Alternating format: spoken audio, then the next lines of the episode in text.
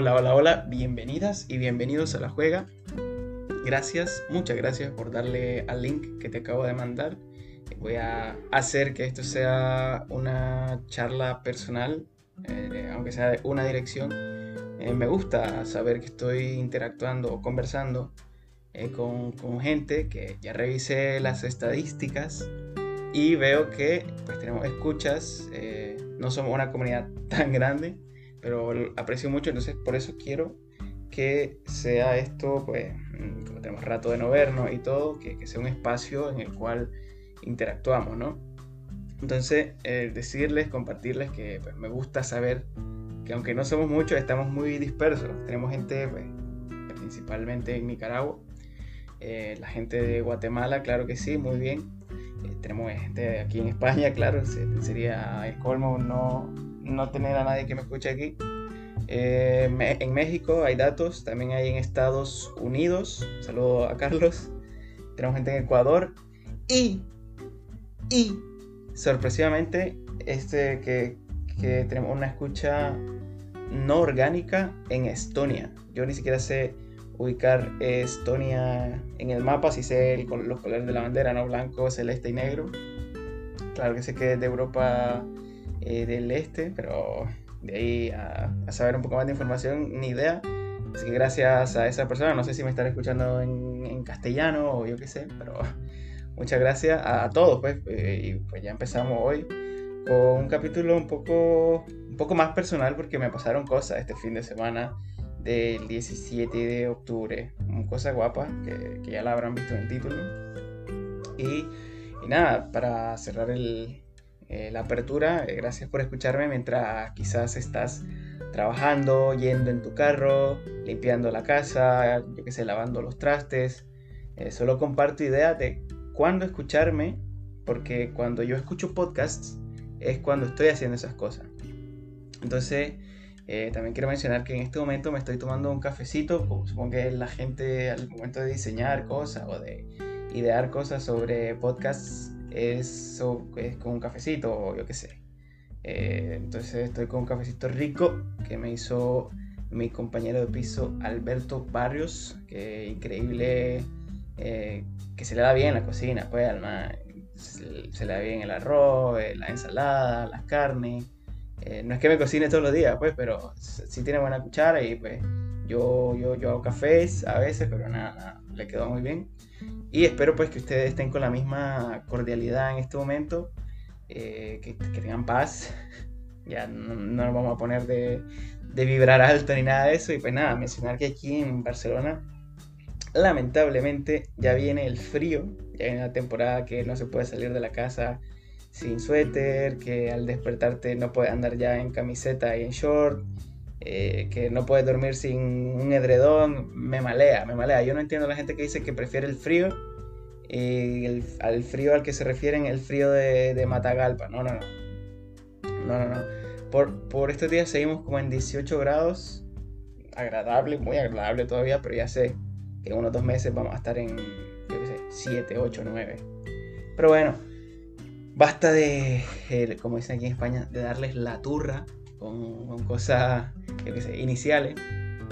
Mm, y nada, contarles que este fin de semana, este fin de semana, uno, número uno, fui al Camp Nou a trabajar por primera vez en mi vida.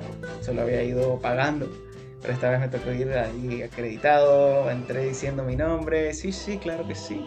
Claro, te piden la, pauta de vacunación para que la gente pues no se, no se arriesgue, no sé, no sé qué se debe, pero bueno eso, entré al Camp Nou diciendo mi nombre, eh, sin pagar nada, me dieron mi acreditación y como, claro, un estadio enorme, grandísimo, me tocó buscar mi, mi cabina, pues, y después de, preguntarle como a tres personas de seguridad, que tampoco, tampoco que se conozcan el estadio eh, como la palma de su mano, eh, subí y llegué por fin a mi destino. Entré a la cabina, que es enorme, hay como, por cabina caben como, yo que sé, 80 personas. Hay tres filas de, de, asientos. Y justo, justo en la puerta, a la izquierda, estaba Marito Kempes. No, se le eleva bien, pero sin embargo no le pega de lleno. Entonces yo mm, lo vi, pero estaba recibiendo las indicaciones de la, la, de seguridad que me estaba diciendo dónde sentarme. Entonces voy, me siento justo enfrente de Marito, a, sé, dos metros. Y, y nada, dejo mi mochila y me regreso a hablarle. ¿Qué pasa? Que mi mejor amigo Diego, eh, pues él eh, le tiene cierta displicencia o, no le agrada mucho la manera de narrar de, Mario Kempes. Esto no es un partido de básquet, este es un partido de fútbol. En ESPN, claro, hay dos maneras de que conozca a Mario Kempes, por el FIFA, eh, o, bueno, FIFA y ESPN por ser comentarista, o como futbolista que también fue una persona de élite, pues que jugó en el Valencia, que fue campeón del mundo con Argentina en el 78, que, que se fue Pichichi no sé cuántas veces. Después, no sé nada, un referente del fútbol latinoamericano, fútbol mundial si querés, el matador. Y entonces a Diego pues no le cae tan bien y solo de eso me estaba acordando. Pero a mí sí, o sea, a mí me da igual, a mí yo sé que una, una eminencia, y digo que me da igual precisamente para mencionarles que estaba nervioso, estaba eh, como con ansias, tenía la mano helada, los pies me temblaban un poquito, mm, aunque claro, no, no, no desvaríe al momento de hablar con él.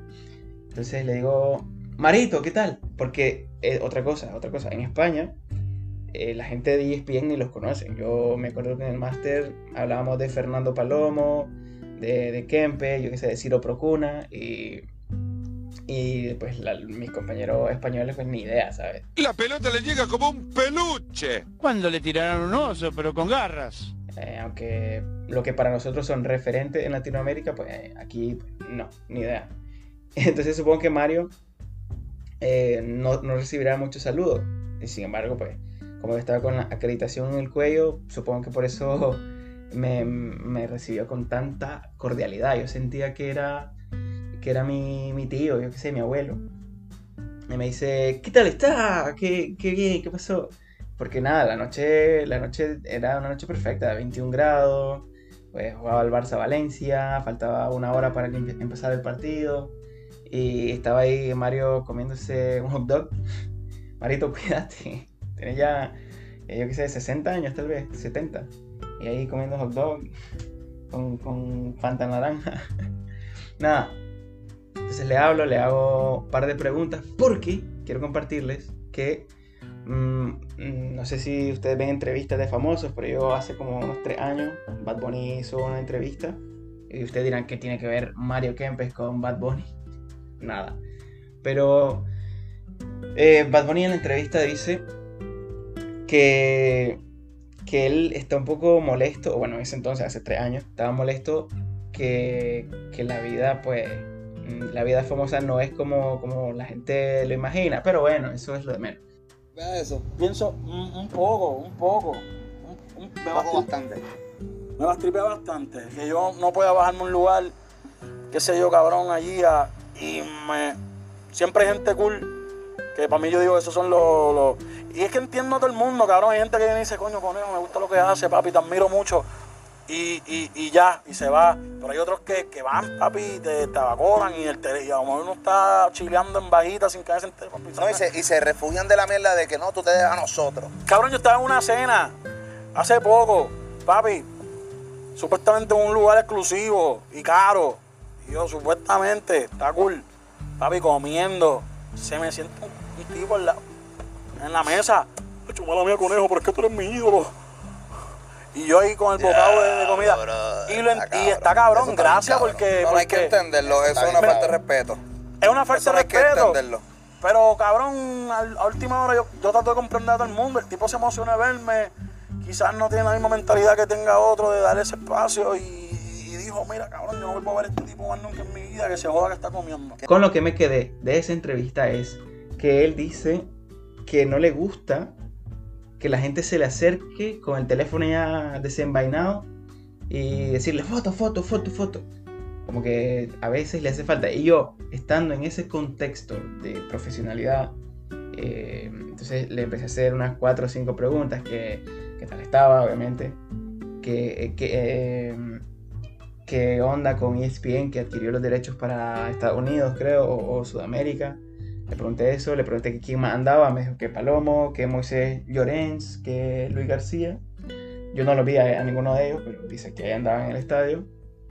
Eh, también eh, le pregunté sobre quién creía que iba a ganar, el, Barça o Valencia, y, que y me habló de que se siente la ausencia de Messi, y bla, bla, bla. Y al final, al final, ya cuando, cuando uno tiene un lenguaje corporal, yo ya sentí que ya, ya había hecho suficientes preguntas y mis pies estaban apuntando allá a, mi dirección, ¿no? A irme, para hacerle entender que la conversación se estaba acabando. Yo todavía nervioso, ¿sabes? Eh, entonces eh, le dije, ¿te molesto con una foto? Y me dice, sí, sí, claro, perfecto. Sacó el teléfono, que lo tenía en la bolsa, y como venía yo de caminar, yo qué sé, unos eh, casi dos kilómetros desde la parada hasta el estadio, el teléfono estaba un poco mojado por el, yo qué sé, sudor, el vapor. Y, y no se tomaba la foto. Entonces le digo, Marito, pename que este teléfono. Y me dice, nada, pasa nada, tenemos todo el tiempo del mundo. Entonces nos tomamos la foto, y nada, todo bien. Y entonces, después de eso, no sé, de los nervios, le empecé a decir yo, eh, gracias, ídolo. Entonces ahí estamos, ahí enfrente, por si necesita algo, campeón. Le empecé a decir una sarta de, de cumplido, como, como si no hubiera mañana. Campeón, ídolo, referente, pero porque ya no le quería decir Marito de nuevo. Nada, eso, compartirle aquí al, inicio del podcast que, que, nada, que conocía a Mario Kempes un domingo a las 8 de la noche en el Camp Nou. La falta, clara, pero también contundente. Pero bueno, antes de, de, de pasar de tema, decirles que cuando conozca a una persona famosa, y haya un ambiente sosegado, ¿no? Tranquilo, donde no, no, no haya gente alrededor, no te abarrotes con, con, preguntas, perdón, con solicitar una foto de inmediato, preguntarle qué, qué, tal, que si, no sé, depende del contexto, ¿no? Pero me gustó eso, siento que, que gracias a la entrevista del conejo pude saber eso, aunque creo que sin haber visto la entrevista quizá también lo hubiera hecho igual, pero eso, Mm, también me he quedado con la espinita, para así continuo, que en mi universidad, al día siguiente, el lunes, eh, llegó nada más y nada menos que Jorge Valdano, que yo en el canal de La Juega he subido video, un video, uno o dos videos sobre un libro que escribió Valdano. Entonces, un análisis he subido en el canal. Entonces, reflexiono, wow, ¿cómo hubiera sido conocer el domingo en la noche a Kempes y el lunes en la mañana a Valdano. Uno, o sea, Argentina tiene dos mundiales. El mundial del 78 y el mundial del 86. Entonces, ha sido maravilloso. bueno, maldito COVID. ¡Maldito coronavirus! Así que sí, hubiera sido maravilloso tener, eh, conocer a dos campeones del mundo eh, en menos de 12 horas. ¿sabes? Hubiera sido maravilloso. Le escribí a, mi profesor que subió eso y, me dice que nada, que, que, sí, que ni modo. El gran Josep María Deu, que también es un ídolo, un ídolo. Para continuar con mi fin de semana laboral, el sábado me tocó ir a Girona, me siguen en Instagram, sabrán eso. Eh, fui a Girona, donde bueno, se rodó no sé qué capítulo de Game of Thrones. Yo nunca vi Game of Thrones. Pero nada, y subí eh, una foto en la catedral donde se grabó ese episodio de Game of Thrones. Y pues bien, o sea, bien. Era muy bonito, muy bonito. Me costó un montón hallar taxi para ir al estadio.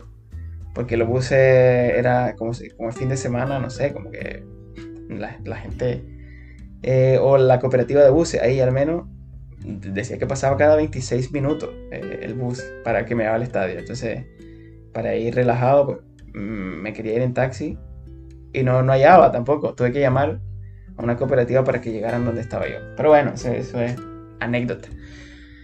Mi jefe me dice, oye, mira, eh, necesitamos la edad, es decir, la fecha de nacimiento de este jugador del Huesca, mm, Manu Rico. Mm, eh, entonces yo reviso, reviso Wikipedia, eh, no tiene Wikipedia. Reviso Transfermarkt, sale 1 de enero del 2003. Reviso la base de datos del Huesca, o sea, la, página del Huesca. Entonces digo, ok, ya entiendo cuál es el lío, que no, que no hay una fecha específica y como eh, para la estadística se necesita, pues, eh, yo que sé, jugador más joven, no sé qué, o qué año debutó, simplemente necesitaban el dato. Entonces voy yo, llego al estadio tranquilamente, con una hora de antelación, como siempre, y le pregunto a, cuatro de seguridad que, si conocían algún delegado que yo le pudiese preguntar, y, y nada, nadie, nadie tenía idea. Y pues con el con mi acreditación, pues tenía acceso a todos lados, así que eh, Montilivi tampoco es tan grande. Eh, entonces me fui a la primera fila y miré a... O sea, yo estaba, en realidad yo estaba buscando al delegado del Huesca, pero miró la lista de, las alineaciones, miró en, el papel número 31, Manu Rico. Y miró que están calentando, eso es, una de las ventajas de llegar, entre comillas, temprano. Miró que están calentando y le veo el short, eh, número 31. Entonces, mm, pues estoy ahí, me acerco lo más que puedo y grito, ¡Manu! ¡Manu! y después como de dos o tres gritos, se acerca así como incrédulo, ¿qué pasa? ¿Qué pasa? ¿Qué pasa? Y le digo, mira, que mi jefe me está preguntando cuándo, cuándo naciste. y él, eh, asombrado, ¿no? Como, ¿qué? Eh, y, nada, entre risas ya me dice, me dice que nació el 11 de enero del 2003. Así que la, información que estaba en internet estaba eh, incorrecta. Y afortunadamente pues tuvimos una inesperada, eh, pues una inesperada fuente, ¿no? la fuente que era el mismo Manu Rico y nada, eh, partidazo ahí en Montilivi, perdió el Girona, ganó el, Huesca. Y le deseamos la mejor de las carreras a Manu Rico. Qué buena onda, que ya, lo considero mi amigo. sí, eh, bueno, es un partido de segunda división. Anoche, anoche de lunes, fui a ver el español Cádiz. Eh, porque parte del trabajo, ¿no? Entonces, mi portero, no sé si en mi, mi portero, ahora mi, mi, conserje, no sé cuál es la funcionalidad, funcionalidad. El conserje, portero, guardia, no sé, el que está en, entrada, en recepción. Eh, le pregunto, ¿de casualidad no sos del español? Me dice, sí. Y me empieza a hablar de que la gente del español eh, está indignada con la televisión pública, con los medios, con la gente, porque aquí eh, ser del español es lo complicado. Creo que hablé de esto en un capítulo anterior. Entonces eh, me empezó a contar eso y, le brillaron los ojos porque iba a trabajar, porque tengo acceso gratis y, todo eso. Pero en realidad no, me llegó a pedir nada. Y siento que esto es parte de la esencia que mencioné en el episodio anterior, que eh, la gente del español pues vive una realidad diferente aquí en Barcelona, eh, claro, no deportivo, ¿no? Eh, a nivel eh, social por no ser del Barça. Entonces él me reclamó algo así como, por ejemplo, claro, en Barcelona no a toda la gente le gusta el fútbol, pero esa gente que te dice que no le gusta el fútbol es del Barça. y... O, dice que es del Barça. Entonces ese es un motivo que, que parece que le molesta a, Jordi, que es el portero de aquí, no sé, no sé cuál es el término, portero, conserje, recepcionista, lo que quiera. Eh, muy buena gente también. Dice que es socio del español. Y eso, entonces, mm, pues, eso. Que, que el Jordi, o esa realidad del fútbol, que, que, digo yo que no he vivido porque se vive diferente, ir al estadio, tener una identidad. Allá, allá lo más parecido es ser del, del Madrid o del Barça o del Manchester United, lo que querrás. Pero en realidad no tenés, mm, o sea, tenés la influencia global. Sin embargo, no tenés mm, la influencia local que seguramente va más allá. Como, como se puede notar aquí, pues. Entonces, por eso mm, cuento esa anécdota también porque enlaza de alguna manera con lo que mencionaba en el episodio anterior. Entonces, así cierro el primer bloque, no quiero ser más pesado. Y vamos a continuar con mm, dos temas, dos temas como lo son eh, la polémica arbitral con lo que pasó en España-Francia de la Nations League y con los jeques en el fútbol. ¿Cuál es su influencia y eso? Así que, primera pausa y ya volvemos.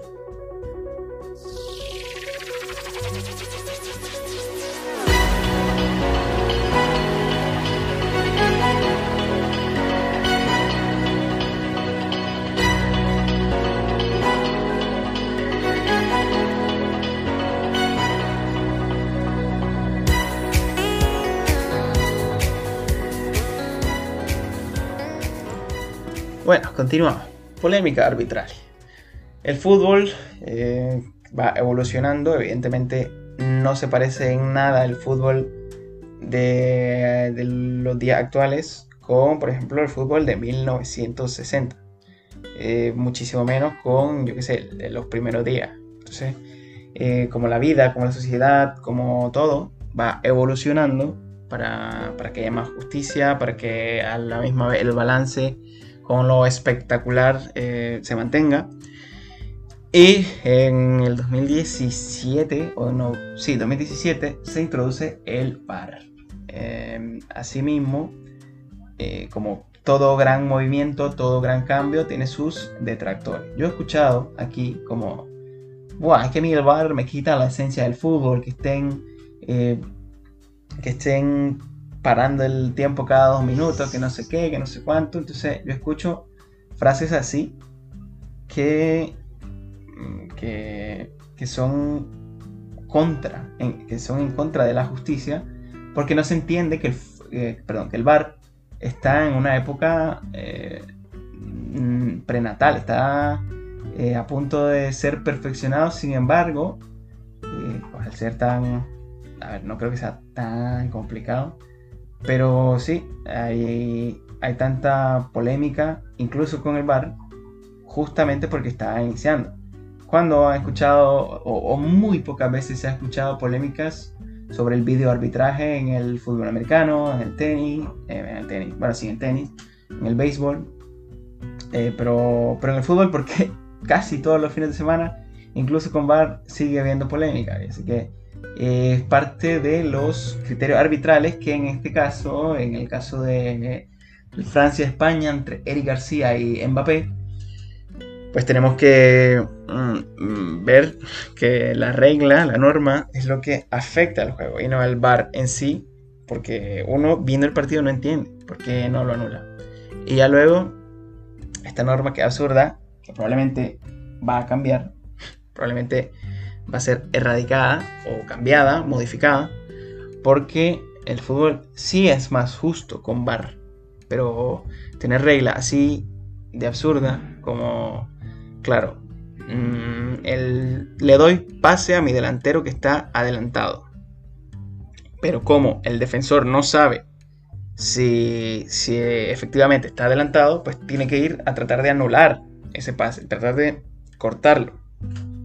Pero no, no. O sea, esto es así. Si Eric García se barre hacia atrás para despejar la pelota, para evitar que le llegue a Mbappé, que está fuera de juego, Eric García la toca, pero la bola le queda a Mbappé. Y la norma dice que eso es una, eh, una reanudación o un cambio de paradigma de la jugada.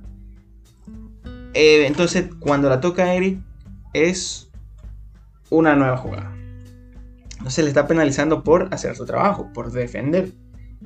Entonces, ¿qué hubiera pasado si viene Eric García y hace la estatua y deja que la pelota pase y, y le llega a Mbappé, que era el destino original? Y bueno, el destino final también no fue. Ahí se le deja de penalizar y, y nada, eh, tendremos un 1 a 1 en la, en la final de la Nations League. Y veamos que una regla mal hecha es que parece que parece que la regla la está haciendo gente que nunca ha jugado fútbol en su vida. Ayer en el Español Cádiz también vimos una así.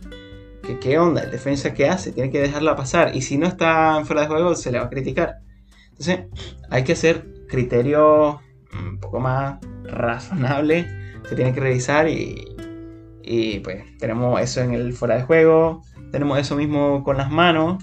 Porque, porque por ejemplo, tenemos que con las manos, ahora pusieron que si el delantero la toca de cualquier manera, siempre se anula. mm, debido a lo que pasó en el Manchester City Tottenham de la 18-19, que fue sin querer el contacto de Llorente para eliminar al City, pero pues nada, fue mano al final, el VAR no lo pudo ver, o el criterio decía que como no es intencional, no se puede anular. Como viene de un rebote de no sé cuántos centímetros a una velocidad de eh, no sé cuántos metros por hora, entonces no se anuló. Pero ahora se cambió para que toda mano de delantero o del atacante en el área sea penalizada. Y eso con el VAR no es interpretable, ¿eh? o sea, lo tocas o no lo tocas. ¿Y por qué tenemos que esperar a que, a que estas cosas pasen en, en una estancia tan grande? Por ejemplo, escuché mucho la pregunta de ¿qué pasaría si esto hubiera pasado en unos cuartos de final del Mundial? Sería de pena. y ahí escuché ya mi acento un poco español, pero eh, un poco a propósito también. Sería de pena porque, eh, porque ya sucedió en el, en el Alemania-Inglaterra del 2010, en los octavos, el tiro de Lampard porque ya sucedió en el Francia-Irlanda del 2009 con la mano de Henry. No sé, es como que mm, se están erradicando estas cosas y se van puliendo, pero en realidad basta una, revisión del, manual y meterle un poquito de sentido común, un comité, yo que es un comité donde les pagué 20 mm, mil euros a cada árbitro, a cada futbolista, a cada entrenador que participe en, ese, en esa mesa redonda y que decidan esto sí, esto no, y, si, y, que solo se cambie si hay un consenso total, porque en este momento nadie, nadie está de acuerdo con que, con que esta regla de, ese fuera de juego sea así. Entonces hay, hay otra gente también que es un poco extremista y decir que todas las manos, no solo de los atacantes, que todas las manos sean, sean penalti en el área. Pero no, yo creo que no es así.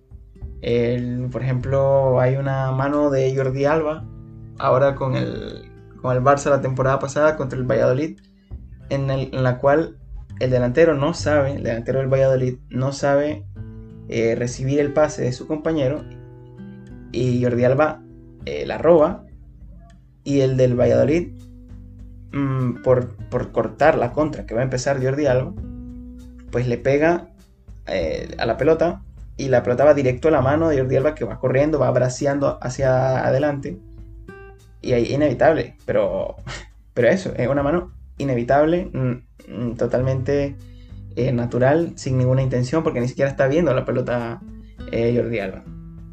Y claro, viene la banda de enfrente, que cuando pasan estas mm, irregularidades que dejan a la interpretación la situación, viene la, banda de delante con, con, su ruido mediático y e igual pasa al revés, igual pasa al revés eh, y te dice robo, eh, conspiración, pero al final yo creo que, al final creo que son simplemente malos los árbitros.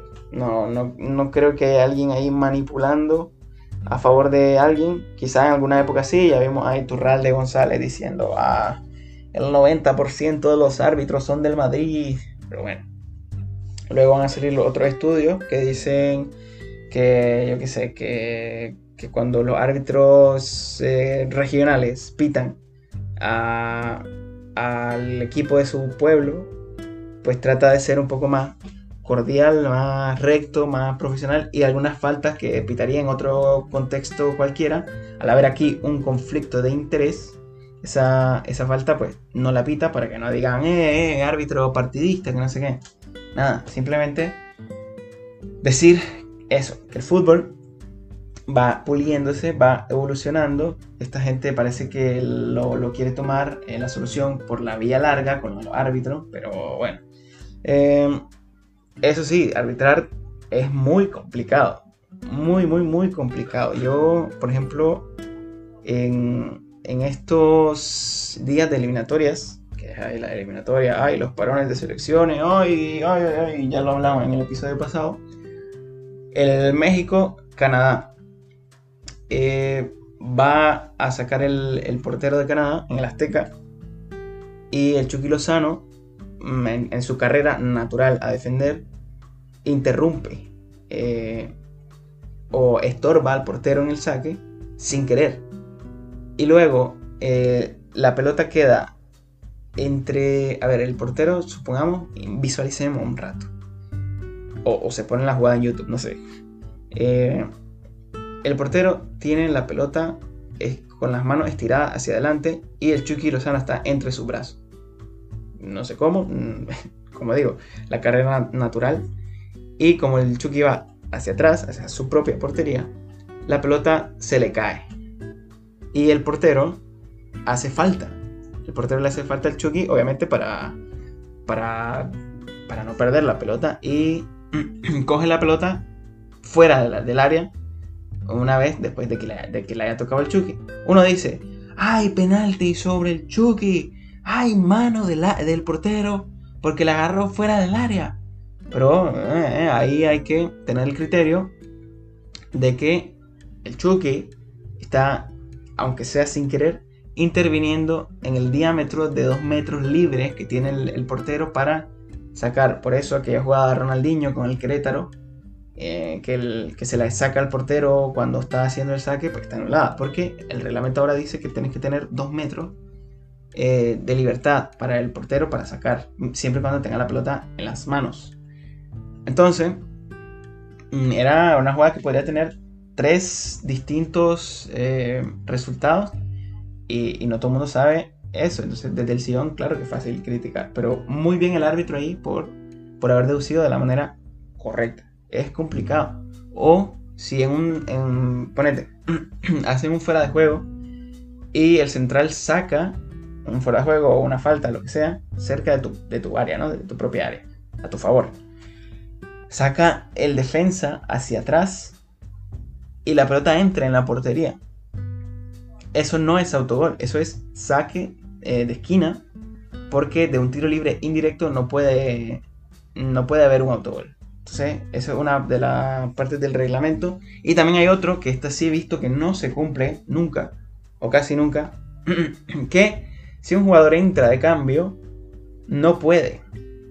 Eh, supongamos, minuto 60. La pelota sale por la banda y empiezan los cambios. Un jugador que entra no puede ejecutar el saque de mano porque oficialmente no ha entrado a la cancha. Así que, eh, y tampoco un corner. Entonces, eso es algo que, que he visto que los árbitros eh, permiten hacer y que, no sé, que no tiene ninguna repercusión porque en realidad eh, es algo estadístico, es algo de lógica. Hey, este jugador no ha entrado al campo, entonces no puede hacer este corner, no puede hacer este saque de mano. Es algo que se le pone poca atención, pero está en el reglamento. Lo he visto en clásico, yo lo he visto en, la Champions, no sé. Y me fijo porque eh, eh, son cositas del reglamento que uno se queda pegado. Sin embargo, hay así, hay así, hay situaciones así entre, yo qué sé, entre 70 y 100 que uno tiene que dominar todo el tiempo. Eh, pero luego vienen y fallan los fuera de juego de manera. De manera. ¿De aquella manera? De aquella manera que es efervescente y polémica. Pero supongo que al final eso es lo que nos gusta. Pausamos y vamos al tercer y último bloque.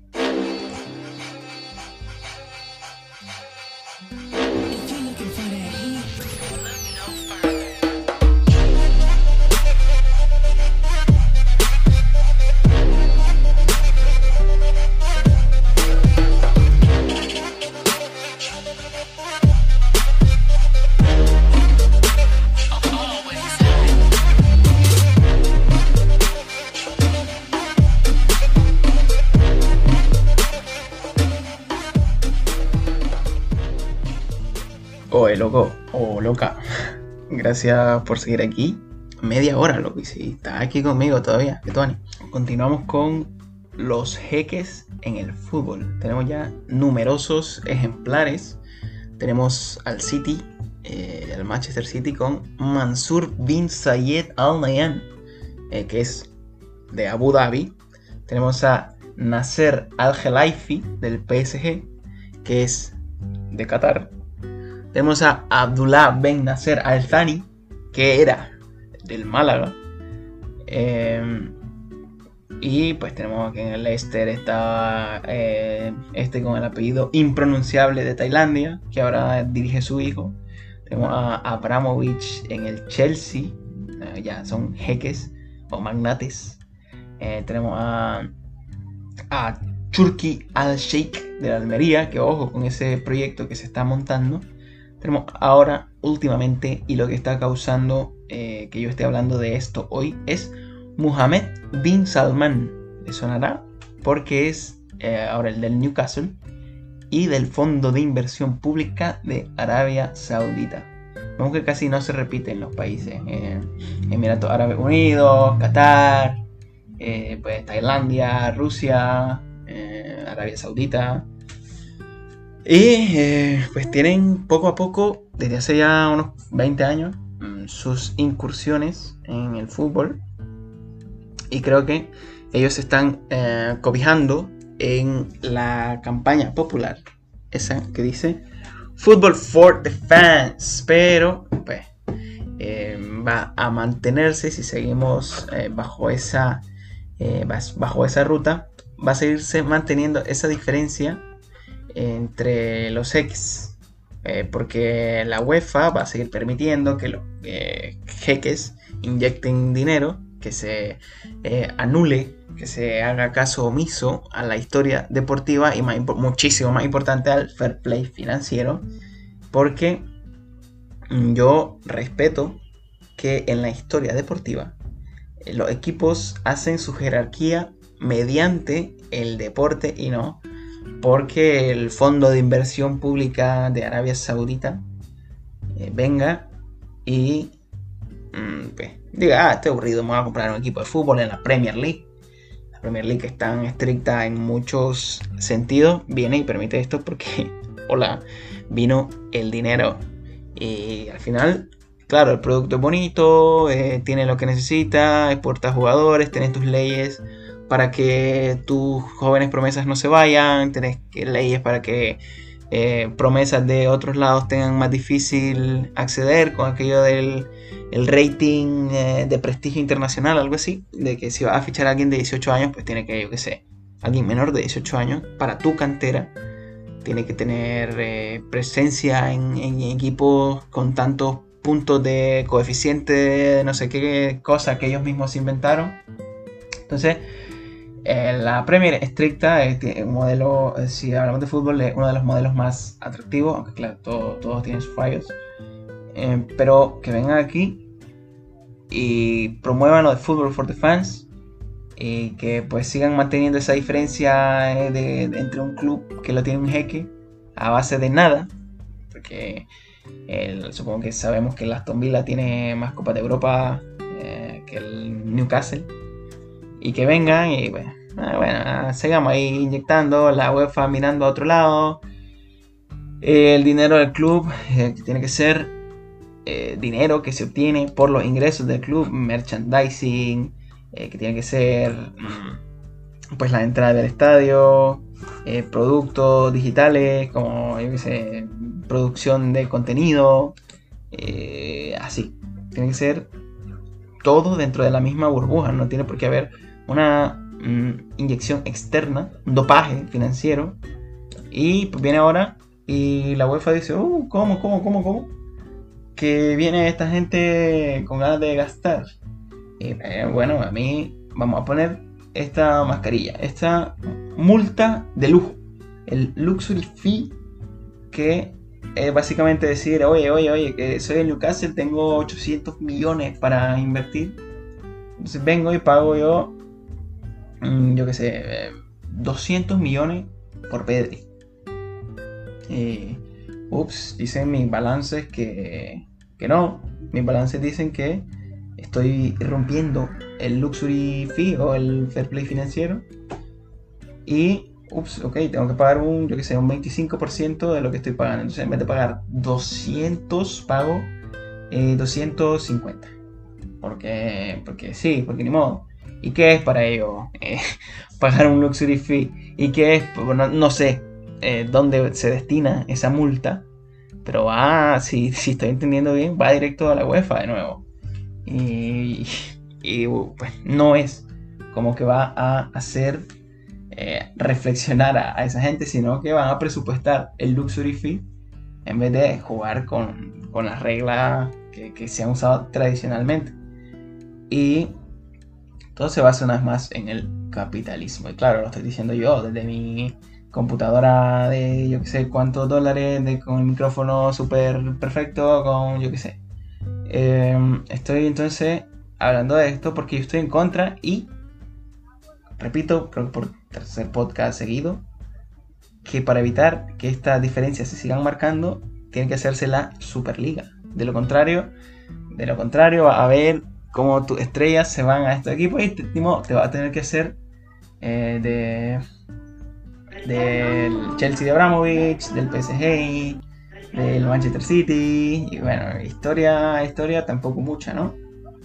Porque ya se sabe que el Chelsea, antes del dinero ruso, mm, me tabla alguna FA Cup. Bien, bien. Ya sabemos que el PSG. wow. El PSG, bueno, está bien. El City, pues, hasta en segunda ha estado. Mm, así que, no sé, es decisión de ustedes si quieren, eh, si son fans de los jugadores, si son fan de, fans del día a día. Yo sí soy un poco romántico en este sentido y me gustaría, pues, mm, exhibir o señalar, poner en el, en el spotlight eh, el proceso que sigue el Villarreal, que claro, también tiene un fondo económico, que es el de, el Hacendado aquí, que, que tienen mucho dinero. Sin embargo, ocupan eso para. Ocupan ese dinero para mm, saber cómo estructurarlo deportivamente. O el mismo Sevilla que pues en vez de, eh, de hacer inyecciones, pues, administrativamente paga mucho a su cantera, paga mucho a sus reclutadores y por eso tiene una base y la fama, la fama de ser un equipo vendedor, que al vender jugadores caros, después de una amplia red de reclutamiento, vendes los jugadores caros y puedes pagarle a, los jugadores para que tengan más recursos al momento de hacer eso y que siga y siga y siga. Y por eso tenemos al Sevilla que va a Champions, que a la vez ir a Champions, eh, pasar la fase de grupos te da dinero y al final mm, eh, es lo mismo, pero de, manera, de la manera correcta, creo yo. De la manera legal. Sin embargo, está metido el Villarreal, el Sevilla, el Atalanta. Están metidos en, una, un contexto en donde mm, sus mejores jugadores se van a ir a esos clubes y no van a poder nunca, nunca estar al mismo nivel, aunque hagan las cosas deportivamente nítidas y perfectas. Va a decir, sí, siempre ha sido así, pero bueno, el Barça eh, fue el primero en llegar a 100.000 socios, el Madrid tiene sus socios también, y, pero eh, están ahí con eh, lo que dicen ellos, la Dino Junta, Dino Junta porque son anticuados, pero bueno. Nada, al final, oso de un club que sea dirigido por socios, que son mm, corrompidos por la prensa, por los intereses, son en pocas palabras moldeables cometen errores, porque todo, siempre, siempre hay segundas intenciones cuando le habla a, la gente bajo el concepto de democracia. Y está pues eh, la gente que es dirigida por altas cabeceras, por, por magnates, y te puede salir bien, como el City, que está construyendo una identidad, como el PSG, que pues, es a base de talonario, como el Almería, que está reuniendo a gente. Eh, y el, Almería va para, para, arriba, hombre. Ya probablemente el próximo año esté en primera. Mm, pero hay, hay una anécdota de la Almería que, eh, que, claro, están cumpliendo la ley. Sin embargo, al medio tiempo de un partido, meten el, el carro el coche en el césped y hacen un sorteo de ese carro entre los abonados. Claro. Ahí le decís, oye, mira, registrate, suscríbete al club, paga mm, y te metes en la rifa de un carro, pues, eh, lujoso, decente. Claro, así lo motivás. ¿Y, dónde está en la contabilidad de las cosas que te compraste un, yo qué sé, no sé de marcas de carro yo, eh, que te compraste un Mercedes-Benz y se lo rifaste a, tus socios, abonados. Eso está, está bien hecho, una, un tipo de ingeniería financiera con una brillante gestión de marketing Y al final, pues no dejas de, de, haces que se hable de vos, haces que la gente vaya al estadio, que te compre comida, que te compre cosas de la tienda y eh, generas un interés y así metes patrocinadores, decís que los patrocinadores te pagan eh, 4.000 cuando, cuando en realidad te pagan 2.000, pero venís vos y pones esos 2.000 extra, son números totalmente relativos y que yo, no, que yo desconozco totalmente, pero así funciona, hombre. Mm, ni modo, yo es que tampoco se puede hacer nada, además de discutirlo, de hacer una cháchara en esto. Y eso, mm, por eso me reafirmo una vez más en que la Superliga eh, pues, es la solución para hacer un circuito cerrado. Vemos que el PSG no se quiso meter a la Superliga eh, porque está ahí Ángel Aifi en la, en la administración de la UEFA y del Mundial de Qatar que es el próximo año y bla, bla, bla. Ojalá, y lo digo de corazón, ojalá eh, una vez pasado el Mundial de Qatar pierda eh, el jeque catarí este eh, su influencia en el fútbol y el PSG vuelva a ser el, el Marsella de turno. Aunque el Marsella tiene una Champions, ojo. Y nada, entonces hasta aquí. Yo por eso en el FIFA 22 me creé un equipo que se llama Bipro FC. De, mi local natal Villa Progreso, que siempre, siempre con Villa Progreso en el corazón. Entonces, mi equipo se llama Bipro FC y lo estamos pasando bien. Y yo qué sé, cómprense el FIFA, no jueguen Ultimate Team, creen su equipo. Mm, tengo un uniforme, por, si tienen curiosidad, yo qué sé, celeste el, el uniforme local y negro el visitante, aunque esta tercera temporada lo puse naranja, que está guapo también. Como el de la 2006-2007 del Barça alternativo, el naranja. Y nada, ya, suficiente. 40 eh, y pico minutos. Nos vemos. Muchísimas gracias y hasta la próxima.